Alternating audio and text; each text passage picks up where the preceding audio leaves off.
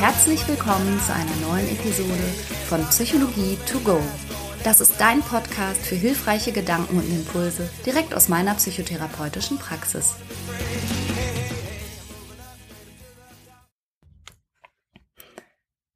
Hi, schön, dass du auch wieder eingeschaltet hast.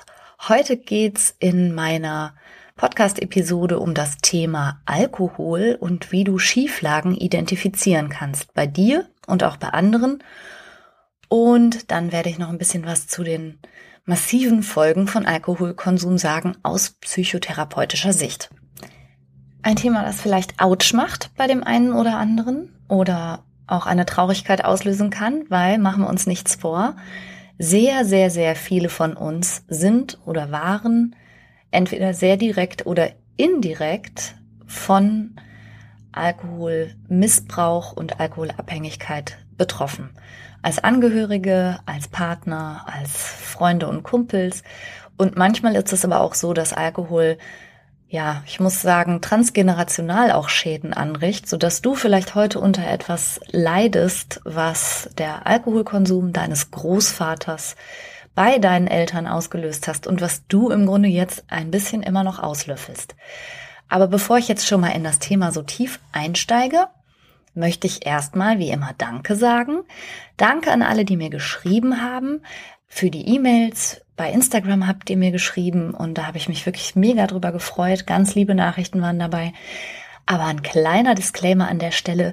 Bitte, liebe Freunde, bedenkt den Datenschutz. Wenn ihr mir sehr private und intime Dinge schreibt, kann ich sozusagen keine Gewähr dafür übernehmen, Wer das mitlesen mag, also Instagram und Facebook sind da möglicherweise nicht so ganz vertrauenswürdige Profile einerseits und andererseits nehme ich gerne Themenwünsche auf, aber ich kann natürlich nicht im Sinne einer jetzt E-Mail oder WhatsApp-Beratung oder wie würde ich es nennen, so eins zu eins auf all das eingehen. Ich hoffe, du hast da Verständnis für. Okay, als erstes möchte ich dir mal ein paar Zahlen um die Ohren ballern und ich beziehe mich hierbei auf einen Artikel aus dem Jahr 2016, der im Ärzteblatt erschienen ist. Das war ein Beitrag von Batra, Müller, Mann und Heinz.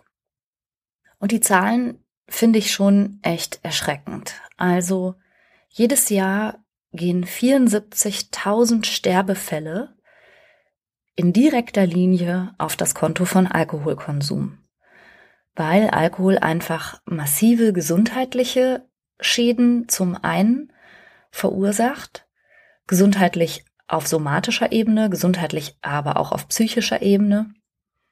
Alkohol ist beteiligt an Gewaltverbrechen. Alkohol spielt eine Rolle bei Delinquenz, ähm, aber auch bei Verkehrsunfällen. Also man sagt, dass jeder vierte Verkehrsunfall zum Beispiel wiederum auf Alkoholkonsum zurückzuführen ist. Also Alkoholkonsum verursacht ein wahnsinniges Leid bei den Betroffenen selbst aufgrund ihrer körperlichen Folgeschäden, bei den Angehörigen, und da sind es dann vielleicht eher die psychischen Folgeschäden, aber auch ökonomisch betrachtet verursacht alkoholassoziierte Schädigung im weitesten Sinne, unfassbar viele Kosten. Jetzt kommt Werbung. Unser heutiger Werbepartner ist Frank. Und da fühle ich mich natürlich direkt ein bisschen emotional hingezogen. Weil du Franker bist? So in der Art. Nein, aber tatsächlich fühle ich mich deshalb auch hingezogen, weil ich denke, boah, mit drei Söhnen hätten wir das mal gerne früher gekannt, oder? Du meinst einen so günstigen Mobilfunktarif in so einem guten Netz? Genau. Also wenn die ihre Podcasts auf doppelter Geschwindigkeit durchhören und dabei gleichzeitig durch alle Apps hopsen, da geht ja schon mal so ein bisschen Datenvolumen drauf. Auf jeden Fall. Wenn dann noch ein bisschen Streaming dazu kommt, dann ist ruckzuck der Monat zu Ende. Ja, aber auch unsere Podcast-Hörer, von denen wir wissen, dass sie unseren Podcast sehr gerne im Auto und bei längeren Fahrten hören, verbrauchen natürlich auch etwas an Datenvolumen. Und das alles ist mit Frank kein Problem mehr. Denn es gibt jetzt einen äußerst günstigen Tarif im besten D-Netz. Mit Frank gibt es keine Vertragslaufzeit und damit auch keinen Stress. Man kann das einfach über App abschließen und da verwalten. 10 Gigabyte kosten 10 Euro und für alle VielsurferInnen gibt es 20 Gigabyte für 15 Euro. Und das ist wirklich, also wirklich so ein gutes Angebot. Und nicht nur, dass ihr neben diesem super Tarif auch noch eine AllNet-Flat habt und natürlich im auch getestet besten Telekom-Netz mit 5G surfen könnt. Nein, ihr könnt das sogar auch monatlich kündigen, was ich total gerne mag, ehrlich. Diese ganzen Vertragslaufzeiten ist gar nicht so meins, ne? Ja, ich weiß. Monatliche ja. Kündbarkeit ist Freiheit. Man ist also Frank und Fry. Ja. und das Beste ist, bis zum 30.06. gibt es nochmal 4 Gigabyte on top. Es gibt dann also 14 Gigabyte für 10 Euro oder 24 für 15 Euro. Und zwar mit dem Code Psychologie 4. Also sichert euch jetzt bis zum 30.06. mit dem Code Psychologie, großgeschrieben, 4, dauerhaft 4 GB monatlich extra. Und wie das funktioniert, das seht ihr in den Show Notes oder könnt es einfach unter www.frank mit ae.de slash Psychologie nachlesen. Oh, Franka, endlich mal gutes Netz. Ich bin so froh, ehrlich. ja, und die Kinder erst. Werbung Ende. Und Alkohol gehört im Grunde zu den vermeidbarsten Risikofaktoren. Also wenn man sich das klar macht, dass ja niemand gezwungen ist, Alkohol zu trinken, ist es schon erschreckend, in welch riesigem Ausmaß das unsere gesamte Gesellschaft auf die eine oder andere Art und Weise belastet und schädigt. Also nicht nur das Individuum, sondern tatsächlich gesamtgesellschaftlich betrachtet. In Deutschland sind 1,8 Millionen Menschen manifest alkoholabhängig und nochmal mindestens die gleiche Zahl kommt obendrauf an Menschen, die einen schädlichen Alkoholkonsum zeigen. Oder nochmal anders ausgedrückt, an eine andere Zahl besagt, dass 14 Prozent der Bevölkerung zwischen 14 und 64 Jahre, das war die erfasste Stichprobe, einen riskanten und gesundheits schädlichen Konsum zeigen. Und allein schon diese Zahl, also 14-Jährige wurden bereits mit befragt. Das finde ich schon eigentlich äh, krass. Also es gibt 14-Jährige, die bereits riskanten gesundheitsschädlichen Konsum zeigen. Und das ist was, also eine Vorstellung, bei der sich mir persönlich schon der Magen rumdreht, aber selbstverständlich. Und du kannst mal in deine eigene Biografie und, wenn du so willst, Alkohol-Lerngeschichte schauen das Alter, in dem wir mit Alkohol in Kontakt kommen, das sinkt halt. Also die, die Leute werden immer jünger, werden sie, wenn sie erstmals Alkohol konsumieren. Durchschnittlich sind wir aktuell bei 10 Liter Reinalkohol pro Kopf pro Jahr. Also auch finde ich eine unglaubliche Vorstellung. Und zumindest für Frauen bedeutet das, dass wir damit die unbedenkliche Menge an Alkohol, die bei Frauen bei 4,4 Liter pro Jahr läge, verdoppelt haben. Also das sind pro Kopf Durchschnittswerte. Und das ist irgendwie ganz interessant und deshalb bin ich auch auf das Thema heute gekommen. Übrigens wieder so ein unbequemes und kein Kuschel-Kuschel, ähm, wir meditieren und atmen alles weg Thema, Mir, mir wurde neulich gesagt, wenn ich meinen Podcast vorhätte zu monetarisieren, dann müsste ich einfach auch ein bisschen kuscheliger werden und mehr so Wellness-Themen bringen. Hell no. Gut, dass ich nicht vorhab, den Podcast zu monetarisieren. Nein, Alkohol ist ein verdammt riesiges Problem. Ich habe aber bei mir selber bemerkt und in meiner Praxis, dass es einerseits allgegenwärtig ist, ein, ein tägliches, beiläufiges Thema, ein Reiz, den wir konstant und immer ausgesetzt sind einerseits und andererseits ist Alkohol interessanterweise massiv unterdiagnostiziert. Und ich hatte zuletzt viel mit dem Thema Alkohol zu tun, weil die Pandemie da das ihrige dazu trägt. Ähm, du hast bestimmt auch diese spaßigen Memes gesehen, so ja, okay, jetzt sind wir alle im Homeoffice und jetzt Daydrinking und irgendwo auf der Welt ist ja auch schon 16 Uhr, da kann ich jetzt auch eins trinken und so. Also es wurde alles so ein bisschen spaßig betrachtet, aber natürlich kriegt der Spaß in dem Moment ein Loch, wo ich in meiner Praxis bemerke, dass tatsächlich Alkoholrückfälle sich häufen oder auch dass Angehörige den Konsum ihrer Partner sorgenvoll betrachten. Und massiv fand ich jetzt zum Beispiel auch die Geschichte einer Patientin, die mir jetzt erstmals das wahre Ausmaß des Alkoholkonsums ihres Mannes so ein bisschen offenbart hat. In dem Moment, als er wegen eines operativen Eingriffs ins Krankenhaus musste und sie ernsthaft überlegt hat, ihm eine Flasche Rotwein mit in seine Krankenhaustasche zu packen, damit er nicht krampft, weil er offensichtlich den behandelnden Ärzten und Chirurgen nicht gesagt hat. Also das ist einfach eine hochgefährliche Situation und da bin ich dann platt und dann bin ich auch entsetzt von mir selber. Stopp, wieso weiß ich das nicht? Ich weiß das nicht, weil ich das nicht frage. Weil selbst ich so einem gewissen Klischee innerlich aufsitze, dass wenn Alkohol ein Problem sein sollte, man das ja wohl irgendwie sehen müsste oder also wie soll ich sagen, bei der Eingangsdiagnostik gehört das bei meinen Patienten dazu, dass ich sie nach ihrem Alkoholkonsum frage. Ich frage aber meistens nicht explizit, und wie sieht's bei ihrer Partnerin oder ihrem Partner oder ihren Kindern oder ihren Eltern aus?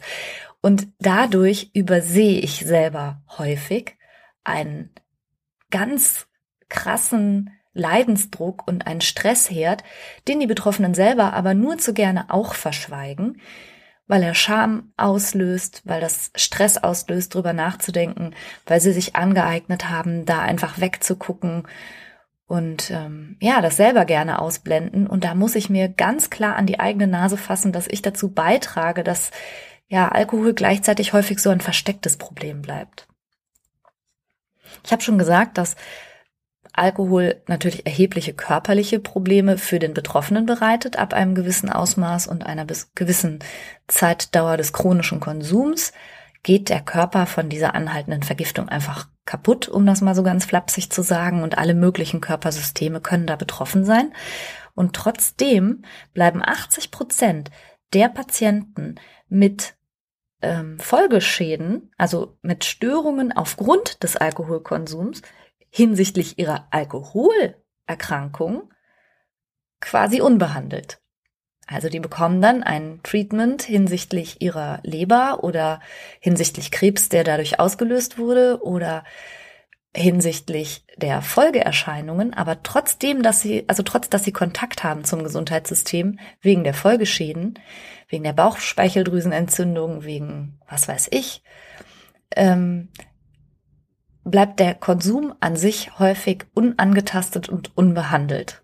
Und das finde ich auch einfach krass, wenn man sich das überlegt. Und ich werde da in Zukunft auf jeden Fall achtsamer sein, gerade auch im Hinblick darauf, dass so viele Patienten Schwierigkeiten haben, das von sich aus selbst als Problem anzusprechen, möchte ich mir das auf die Fahne schreiben, das ein bisschen aktiver zu betreiben und da auch nochmal genauer hinzufragen obwohl ich da auch schon Lustiges erlebt habe. Also ich bin ja hier relativ ruhrgebietsnah und im Ruhrgebiet so in dieser, so das Arbeiterklischee mal bedienend, hat Alkohol ganz lange, ja, eine so alltägliche Rolle gespielt. Ähm, es gibt Brauereien hier in der Umgebung, die ihren Brauereimitarbeitern auch ein bestimmtes Kontingent an Alkohol immer wöchentlich geschenkt haben. Also jede Mitarbeiter der Brauerei. Also Alkohol zu trinken ist sowas wie ein Softdrink zu trinken. Also ich habe das tatsächlich erlebt, dass ich einen Patienten mehrfach gefragt habe, ob er trinkt, einfach schon der Visus, also bestimmte optische Hinweise hat es gegeben. Ich hatte auch das Gefühl, Alkohol riechen zu können, ähm, so dass ich ihn mehrfach angesprochen habe. Und er hat mehrfach gesagt, nein, nein, nein, ich trinke nicht. Bis er dann irgendwann ähm, mir Leberwerte gezeigt hat und ich gesagt habe, das kann aber wirklich nicht sein. Wieso sind die Leberwerte so schlecht? Und dann hat er ganz kulleräugig mich angeschaut und hat gesagt, ach, meinst du auch Bier? Und ich habe gesagt, ja, ich meine durchaus auch Bier. Bier gilt landläufig so als Alkohol. in der breiten Gesellschaft. Und er war überzeugt, dass wenn ich frage, ob er Alkohol trinke, dass ich doch sicherlich nur die harten Spirituosen, so wie Wodka oder Korn oder sowas meinen würde. Also die Idee, dass wenn ich frage, trinkst du Bier, äh, äh trinkst du Alkohol, dass ich damit durchaus auch das Feierabendbier meinen könnte, ist ihm glaubhaft erstmal so nicht gekommen. Da war ich auch ein bisschen erschrocken. Also ja, auch das Feierabendbier ist Alkohol. Manchen Leuten muss man das erst noch erklären. Und wenn man sich dann überlegt, dass eben bei so vielen Autounfällen oder auch Arbeitsunfällen übrigens, also auch der ein oder andere Dachdecker ist bestimmt vom Dach gefallen, weil zum zur Frühstückspause schon das Bier geöffnet wurde. Ich glaube, das ist rückläufig. Also nach allem, was ich höre, gerade so meine, meine älteren Patienten berichten, dass das, als sie früher Gesellen waren, noch ganz üblich war, dass das aber heute natürlich überhaupt nicht mehr so ist. Aber ich glaube, mm, da hat's auch eine große Beteiligung an letztlich einem so ein latent alkoholisiert sein an dem einen oder anderen Arbeitsunfall mit Sicherheit auch gegeben. Und auch in Behörden, Lehrerzimmern und bei der Polizei habe ich mir erzählen lassen, dass es da die obligatorische Schublade gab, in der dann zur Pause irgendwie angestoßen wurde. Ich glaube, das, wie gesagt, ist rückläufig. Der private Alkoholkonsum eben nach Feierabend der scheint allerdings keineswegs rückläufig zu sein. Und ich dachte, wir sprechen heute mal darüber, was sind denn jetzt Kriterien, um wirklich zu sagen, jemand hat ein Alkoholproblem. Denn auch dazu höre ich manchmal so ganz kreative Ansätze, so als sei, ob jemand alkoholabhängig ist oder nicht, irgendwie so eine Art Meinung. Also als wäre das was, was man nicht so genau wüsste. Und als wäre, wenn, wenn man sagt, nee, derjenige hat ja noch einen Job oder nein, derjenige trinkt ja nur abends, als sei das ein, ein Ausschlusskriterium. Also es würde das sozusagen automatisch bedeuten, dass derjenige ja demnach kein Alkoholiker sein kann. Das ist absolut nicht der Fall. Und es gibt glasklare Kriterien, anhand derer man gemäß Weltgesundheitsorganisation und International Classification of Diseases sagen kann, ob jemand Alkoholiker ist, ja oder nein. Und das ist tatsächlich von der Tageszeit und von der sonstigen Verfassung und der Berufstätigkeit und dem Einkommen ganz, ganz unabhängig, ob man jemanden als Alkoholiker bezeichnen kann oder nicht. Also sowas wie, ja, also ich bin ja der Meinung, dass so funktioniert Diagnosestellung eben einfach nicht. Und das ist auch nichts, was wir Therapeuten oder Ärzte nach Gefühl und Wellenschlag machen und so grob über den Daumen gepeilt einschätzen. Also hier kommen jetzt mal die sechs Kriterien. Und wenn im letzten zwölf Monatszeitraum, also im letzten Jahr, drei davon erfüllt waren, dann kannst du davon ausgehen, dass die Diagnose Alkoholabhängigkeit zutrifft. Also Kriterium Nummer eins ist ein zwanghaftes und ganz starkes Verlangen nach der Substanz, jetzt in dem Fall Alkohol, also ein starker Wunsch zu konsumieren. Das ist Kriterium Nummer eins. Kriterium Nummer zwei ist der Kontrollverlust. Das heißt, selbst wenn der Betroffene sich vorher gesagt hat, ach, heute bleibt's mal bei zwei Bier oder so, also sich ein Limit gesetzt hat oder auch ein Limit hinsichtlich der Uhrzeit oder des Wochentages und selber nicht schafft, diese selbstgewählte Kontrolle dann auch einzuhalten. Also der, der Beginn wie auch die Beendigung, wie auch die Menge des getrunkenen Alkohols kann nicht mehr selbst gut kontrolliert werden dann spricht man von Kontrollverlust und das ist Kriterium Nummer zwei. Kriterium Nummer drei ist, wenn derjenige letztlich ähm, psychische und auch physisch spürbare Entzugssymptome zeigt, wenn er kein Alkohol konsumiert oder auch seinen Konsum reduziert. Und dann als gegensteuernde Maßnahme ähm, in der Konsequenz häufig dann doch konsumiert, trinkt um genau diese Entzugssymptome zu lindern. Also das ist das, was man spaßhaft dann als Konterbier am nächsten Tag bezeichnet, ja? Oder sagt, ja, hier, du musst das trinken, womit du abends aufgehört hast, um dieser körperlich schlechten Verfassung entgegenzuwirken. Also letztlich psychische und physische Zustände, die auf die Reduktion oder die Abstinenz zurückzuführen sind, das sind Entzugssymptome und das ist Kriterium Nummer drei. Kriterium Nummer vier ist die sogenannte Entwicklung einer Toleranz. Und Toleranz bedeutet in dem Zusammenhang, dass man immer mehr von der gleichen Substanz braucht, um noch den gleichen Effekt zu erzielen. Also wo man früher vielleicht von einem Bier schon ein bisschen ähm, angetüdelt war und was gespürt hat, so braucht man dann erst dann zwei und dann drei, um überhaupt noch den gleichen Effekt zu fühlen oder um sich überhaupt betrunken zu fühlen. Das bedeutet, man kommt, wenn man so will, ins Training und hat eine immer größere Toleranz dem Alkohol gegenüber entwickelt. Das ist Kriterium Nummer vier.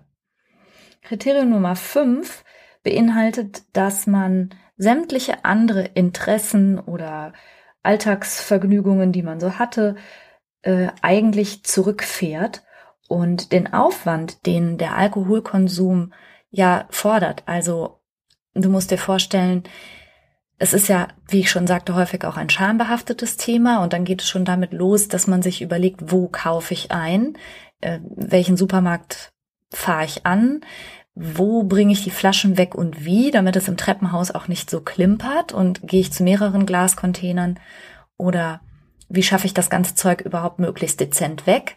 Wie mache ich das, dass es niemand merkt? Also der gedankliche Aufwand wird immer größer, während alle anderen Vergnügungen, also zum Beispiel in einem Verein sich zu engagieren oder Freunde zu treffen oder oder, das tritt immer mehr in den Hintergrund. Also das heißt, diese zunehmende Vernachlässigung anderer sozialer Aktivitäten ist Kriterium Nummer fünf.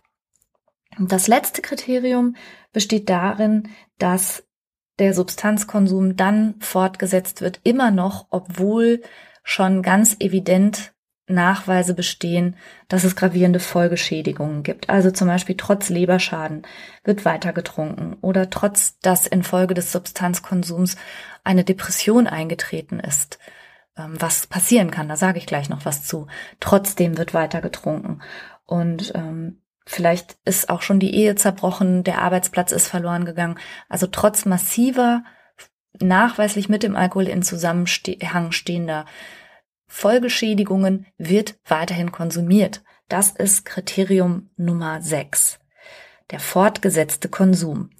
Und wenn du oder jemand, den du kennst, drei dieser Kriterien erfüllt im letzten Jahr, dann ist das eine Alkoholabhängigkeit. Punkt. Und es ist total egal, ob wir über Wodka oder Tetrapack Rosé oder Bier reden. Und es ist total egal, ob derjenige noch seinen Arbeitsplatz hat. Und es ist total egal, ob derjenige erst nach 16 Uhr oder nach 19 Uhr beginnt. Wenn diese Kriterien so erfüllt sind, ist das eine Alkoholabhängigkeit. Und mein Mann, der ist ja Psychiater, also Facharzt für Psychiatrie und Psychotherapie, der macht das gerne ganz pragmatisch. Er sagt immer, er fragt nach den drei F. F für Führerschein, F für Familie und F für Firma. Also wenn eines dieser drei F schon betroffen ist, dann ist das ebenfalls ein schlechtes Zeichen. Führerschein, Familie und Firma ist nämlich das, was so oft auch in der Reihenfolge tatsächlich nach und nach verloren geht, wenn jemand anhaltend Alkohol konsumiert. Und ganz trivial, also einfach kannst du dir das letztlich merken, wenn jemand, obwohl er was anderes versprochen hat, weiter trinkt, wenn jemand komische Zustände erleidet, wenn er nicht trinkt und wenn jemand weiter trinkt, obwohl es schon ganz offenkundige Schäden gibt, zum Beispiel am eigenen Körper oder einem der drei F, kannst du mit hoher Wahrscheinlichkeit von einer Alkoholabhängigkeit ausgehen. Alkohol ist eine psychotrope Substanz. Das heißt, sie wirkt auf bestimmte Abläufe im Gehirn und auch bestimmte Systeme im Gehirn. Vor allen Dingen das serotonerge und das dopaminerge System. Und es gibt hohe Komorbiditäten, nennt man das, also Miterkrankungen. Das heißt, Menschen mit einem Alkoholabusus oder eben einer Alkoholabhängigkeit haben häufig darüber hinaus auch andere psychische Erkrankungen. Und dazu gehören insbesondere Angsterkrankungen, Depressionen, ADHS, bestimmte Arten von Persönlichkeitsstörungen, unter anderem auch die selbstunsichere Persönlichkeitsstörung. Und was ich ganz interessant finde in diesem Zusammenhang, dass, also das sind ja sozusagen so punktuelle Kausalitäten. Also man sieht, jemand hat eine Alkoholabhängigkeit und derjenige hat auch eine Depression oder der erfüllt auch die Kriterien für eine Angststörung. Aber das scheint noch so ein bisschen mh, hm, die Frage nach Henne und Ei manchmal zu sein, denn Angsterkrankungen lagen häufig schon vorher vor. Das heißt, die Angsterkrankung ist dem Alkoholismus häufig vorangegangen und das kann man sich insofern ganz gut vorstellen, finde ich, wenn jemand sehr ängstlich ist und sehr unsicher. Dann ist Alkohol natürlich eine Verlockung, weil Alkohol beruhigt und Alkohol enthemmt. Alkohol macht in sozialen Situationen geselliger und lustiger und mutiger. Und das ist insofern für Menschen mit einer eigentlich großen Unsicherheit und Angst richtig fatal, weil sie dann, wenn sie dann einen schönen Abend hatten und einen geselligen Abend, das eben auf den Alkohol zurückführen und den dann im Sinne einer Selbstmedikation benutzen. Und deshalb kann man sagen, dass ganz vielen Alkoholabhängigkeiten letztlich Angst und Unsicherheit zugrunde liegt. Und Alkohol dann irgendwann sich verselbstständigt und dann kommt die Sucht noch obendrauf. Und das habe ich tatsächlich auch aus eigener Erfahrung schon häufiger mal erlebt, dass wenn jemand dann zur Entgiftung ins Krankenhaus kam, und eigentlich entwöhnt war vom Alkohol, dann ist dieser Mensch nicht notwendigerweise sein Problem los oder vielleicht für den Moment sein Alkoholproblem, aber ganz häufig zeigen sich dann wieder die massiven Ängste und Unsicherheiten. Und das ist natürlich etwas, wo ich ganz stark dafür plädiere. Also wenn du jemand bist, der sozial eher unsicher ist und sich in Gesellschaft ganz unwohl fühlt oder eine Angststörung hat, bis hin zu Panikattacken möglicherweise, dann ist für dich Alkohol besonders gefährlich und ich kann dich da nur ganz, ganz, ganz doll ermuntern. Bitte such dir therapeutische Hilfe, was deine Angststörung oder deine Selbstunsicherheit angeht. Und verlass dich nicht drauf, dass Alkohol dir über schwierige Situationen hinweg hilft, denn das tut er natürlich nicht, sondern er enthemmt dich kurz für einen kleinen Moment, aber die Wahrscheinlichkeit, dass du dir dadurch ein noch viel größeres Problem einhandelst, ist einfach riesig. Also das heißt, die Komorbidität zwischen Alkohol und Angststörung und Unsicherheit ist häufig so, dass die Angst und die Unsicherheit vorher da war. Und etwas anders scheint es sich mit Depressionen zu verhalten. Also wiederum, mein Mann sagt ganz häufig, Alkohol ist im Grunde sowas wie ein flüssiges Depressivum. Also eben genau kein Antidepressivum, was ja viele Menschen im Verlauf ihrer depressiven Erkrankung dann irgendwann auch verschrieben bekommen, sondern Alkohol ist ein flüssiges Depressivum. Und das hat damit zu tun, dass es ja, wie ich schon sagte, auch auf das serotonerge und dopaminerge System einwirkt. Und diese konstante Einwirkung auf diese Systeme kann Depressionen mit begünstigen und verursachen. Und das ist natürlich auch ein ganz großer Teufelskreis, wenn du dir sozusagen eine Depression wie tja, selbst angetrunken hast, also selbst eingehandelt hast und dann aber gleichzeitig so im Sinne von den Teufel mit dem Beelzebub austreiben, ähm, weil du schon antriebsarm bist, weil es dir schlecht geht und du traurig bist, keine Motivation und kein Interesse mehr hast, dann ist vielleicht wiederum der Griff zum Alkohol so naheliegend und scheint dir beim Schlafen zu helfen, denn Schlafstörungen sind ja auch häufig ähm, mit Depressionen assoziiert und da kommen dann auch ganz, ganz, ja, verquickte Teufelskreise in Gang, also dass die Depression nicht nur durch den Alkohol ausgelöst wird, sondern letztlich dann auch massiv dadurch aufrechterhalten. Und auch da muss ich als Psychotherapeutin häufig äh, mal nachfragen, denn es macht überhaupt keinen Sinn, morgens Citalopram zu nehmen gegen die Depression, aber abends eine Flasche Wein zu trinken. Ja, das ist wie, als würdest du morgens ein Antidepressivum nehmen und abends ein Depressivum. Also da rate ich dir auch ganz dringend, wenn es deiner Kontrolle noch unterliegt und du hast depressive Stimmungslagen, dann lass unbedingt mal den Alkohol weg. Das ist etwas, was viele Menschen nicht wissen und das ist ganz, ganz gefährlich und tut dir überhaupt nicht gut und es beruhigt dich nicht und es ist auch kein probates Einschlafhelferlein, sondern Alkohol ist letztlich Gift. Also wir brauchen es auch nicht wirklich beschönigen. Alkohol tut dir an dieser Stelle nichts Gutes. Und ich rate dir sehr, sehr dazu, wenn du das Gefühl hast, oh, ich äh, weiß schon gar nicht mehr, was ich abends stattdessen machen soll, dir vielleicht da auch mal ganz ehrlich mit dir selber zu sein und dir entsprechend Hilfe zu suchen.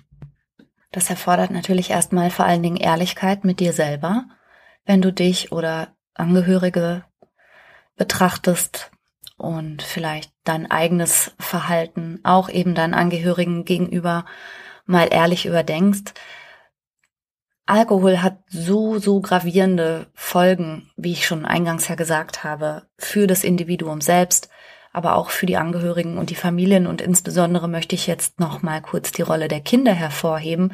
Ich sagte ja schon, dass Alkohol wirklich auch durch Generationen hinweg Schäden anrichten kann.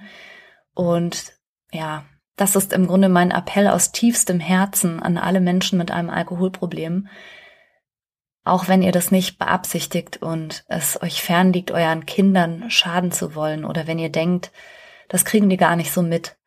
Also als Kind von alkoholkranken Eltern lernt man, und zwar ob man will oder nicht, mit starken Stimmungsumschwüngen umzugehen.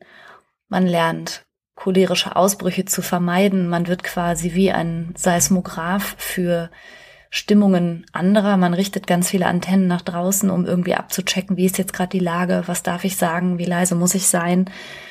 Ähm, diese, diese Unkontrollierbarkeit, die von intoxikierten und betrunkenen Erwachsenen ausgeht, ist für Kinder, für Kinder ganz klar eine Überforderung. Das ist nicht kindgerecht. Außerdem geht Alkoholismus einfach auch mit, ja, wie soll ich sagen, häufig einer mangelhaften Erfüllung von Erziehungsaufgaben einher. Alkoholkranke Eltern sind nicht verlässlich in dem Ausmaß, wie man sich das wünscht.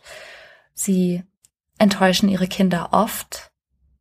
Alkoholikerkinder werden häufig sehr misstrauisch und haben dadurch manchmal auch im Erwachsenenleben noch große Schwierigkeiten, sich wirklich auf Bindung einzulassen oder wirklich jemandem zu vertrauen und sich wirklich darauf zu verlassen, dass jemand anders an sie denkt und es gut mit ihnen meint. Also Alkoholikerkinder haben häufig ein ganz kompliziertes Erwachsenenleben in der Folge. Und komplizierte Erwachsene wiederum geben das an ihre Kinder in gewisser Art und Weise weiter. Und darin liegt dieser transgenerationale Aspekt. Davon abgesehen, dass es natürlich auch Befunde gibt, dass Alkoholiker Kinder ebenfalls zu Alkoholikern werden.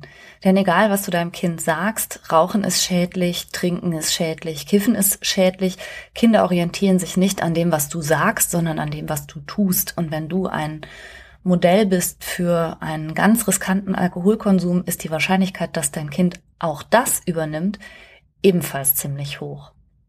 Und am schlimmsten finde ich eigentlich jedes Mal, wenn ich mit erwachsenen Betroffenen spreche über ihre Kindheit, dass die meisten davon sich als Kind so wertlos gefühlt haben. Und es sind häufig ganz wenig selbstbewusste Erwachsene, weil im Grunde in der Erkenntnis, ich bin nicht so wichtig und so wertvoll, dass Mama oder Papa mir zuliebe das lässt, sondern es gibt immer etwas, was wichtiger ist als ich und meine Bedürfnisse, und das ist der Alkohol.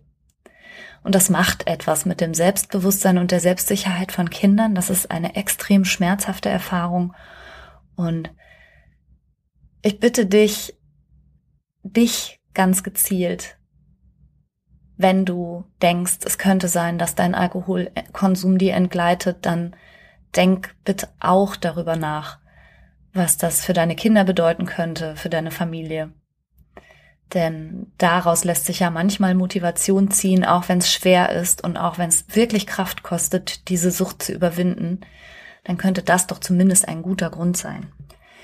Ich stelle mir manchmal vor, Aliens würden auf die Erde kommen und uns Menschen so als Spezies betrachten. Und wir sind ja schon wirklich schräg. Also aus dem ganzen Tierreich und Säugetierreich fallen wir durch das eine oder andere schon wirklich raus. Wir sind seltsam.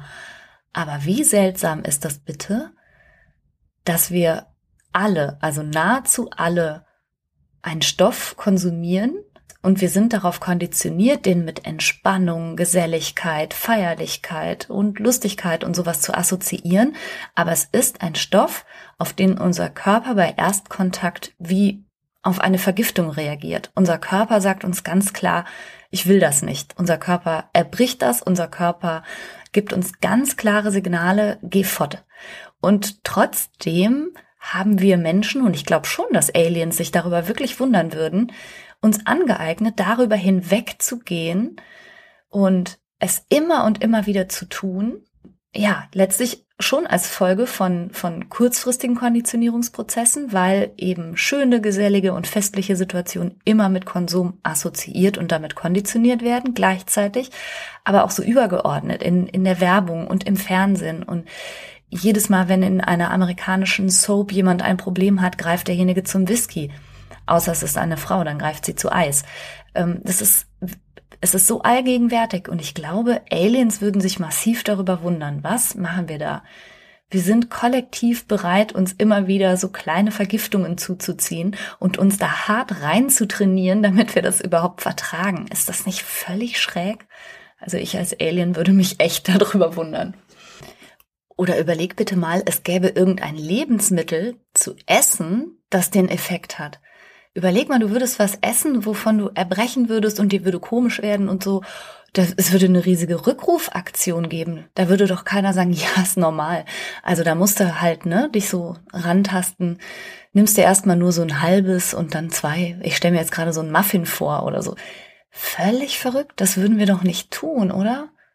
Das so in Kauf zu nehmen, dass es uns auch am nächsten Tag so schlecht geht. Also immer wenn ich da so versuche, aus Alien-Sicht drüber nachzudenken, kommt es mir völlig wahnsinnig vor. Zumal, wenn wir mal ganz ehrlich sind, wie lecker schmeckt uns denn Alkohol bitte beim ersten Mal? Ja, wohl überhaupt nicht, außer es ist so getarnt mit ganz viel Zucker und Farbstoff und so oder als Cocktail. Alkohol an sich schmeckt doch noch nicht mal lecker. Also je, je abstrakter ich drüber nachdenke, desto verrückter kommt mir immer vor, dass das überhaupt ein Problem sein kann. Das ist verrückt. Aber natürlich ganz klar zurückzuführen auf die erstmal angenehm stimulierende, enthemmende und bisschen lustige Wirkung. Und ja, darin liegt eben die Krux die es dann auch letztlich, wenn es zu einem Problem gekommen ist, zu überwinden gilt. Solltest du bei ehrlicher Betrachtung das Gefühl haben, dass du auf einem echt riskanten Weg unterwegs bist oder auch einer deiner Angehörigen, kannst du Hilfe finden bei Selbsthilfegruppen. Da gibt es etliche Verzeichnisse, wo du zum Beispiel den Freundeskreis, die anonymen Alkoholiker, das Blaue Kreuz finden kannst. Du kannst bei, zu einer tatsächlichen Entgiftung dich an das nächste psychiatrische Krankenhaus wenden. Da wird eine Entgiftungs-, Entwöhnungsbehandlung durchgeführt, teilweise mit medikamentöser Unterstützung, die dich auch davor schützt, zum Beispiel einen Krampfanfall oder ein Delirium zu erleiden. Das ist nichts, was du zu Hause machen solltest. Da möchte ich an dieser Stelle auch nochmal vorwarnen. Also sollte jetzt dieser Podcast bei dir einen Motivationsschub auslösen, freut mich das. Aber alleine zu Hause zu entgiften kann sehr, sehr gefährlich sein. Bitte lass dich unbedingt medizinisch dabei begleiten von einem Arzt. Du kannst auch deinen Hausarzt als erstes mal ansprechen. Und es gibt nicht zuletzt spezialisierte Langzeit Behandlungen, die dann auch in Kliniken durchgeführt werden. Aber das Wichtigste ist erstmal, dass du mit dir selber ganz ehrlich bist, all deine Kraft und deine Motivation zusammennimmst und dann mal den ersten Schritt gehst. Und der erste Schritt kann sein, dass du vielleicht auch jemanden aus deinem nahen Umfeld bittest, dich zu unterstützen. Und ich wünsche dir dabei ganz viel Kraft und ganz viel Erfolg und das Gleiche gilt natürlich auch, wenn du das Gefühl hast, du bist vielleicht in einer Partnerschaft und unterstützt unbewusst oder auch schon bewusst den wirklich gefährlichen Konsum von jemand, den du eigentlich lieb hast. Mit dem Kapitel Co-Abhängigkeit könnte ich jetzt im Grunde eine ganze weitere Podcast-Folge füllen. Aber für heute möchte ich es erstmal dabei belassen. Also du kennst jetzt die Kriterien der Abhängigkeit, du weißt, was kritisch ist und was nicht und vielleicht hast du ein kleines bisschen Motivation mitgenommen, aus Aliensicht mal auf deinen eigenen Konsum zu schauen und zu merken, ob das nicht echt auch ein bisschen bedenklich ist, was du da tust. Ich wünsche dir alles Liebe und freue mich, wenn du nächsten Sonntag wieder reinhörst über Post freue ich mich auch immer, auch über Bewertungen bei iTunes oder Spotify oder sonst wo. Denn je besser bewertet ein Podcast ist, desto mehr Menschen wird er dann auch empfohlen in den Playlists oder den iTunes-Empfehlungen oder so. Und wenn du das Gefühl hast, es gäbe mehrere Leute, die von diesem Podcast profitieren können, dann kannst du mir helfen, indem du mich irgendwo bewertest und mir Sternchen dalässt. Da freue ich mich sehr. Bis zum nächsten Mal. Tschüss. Just right. All the doors are open, and things are coming together just the way I was hoping. Now I'm never giving up, no, not looking back.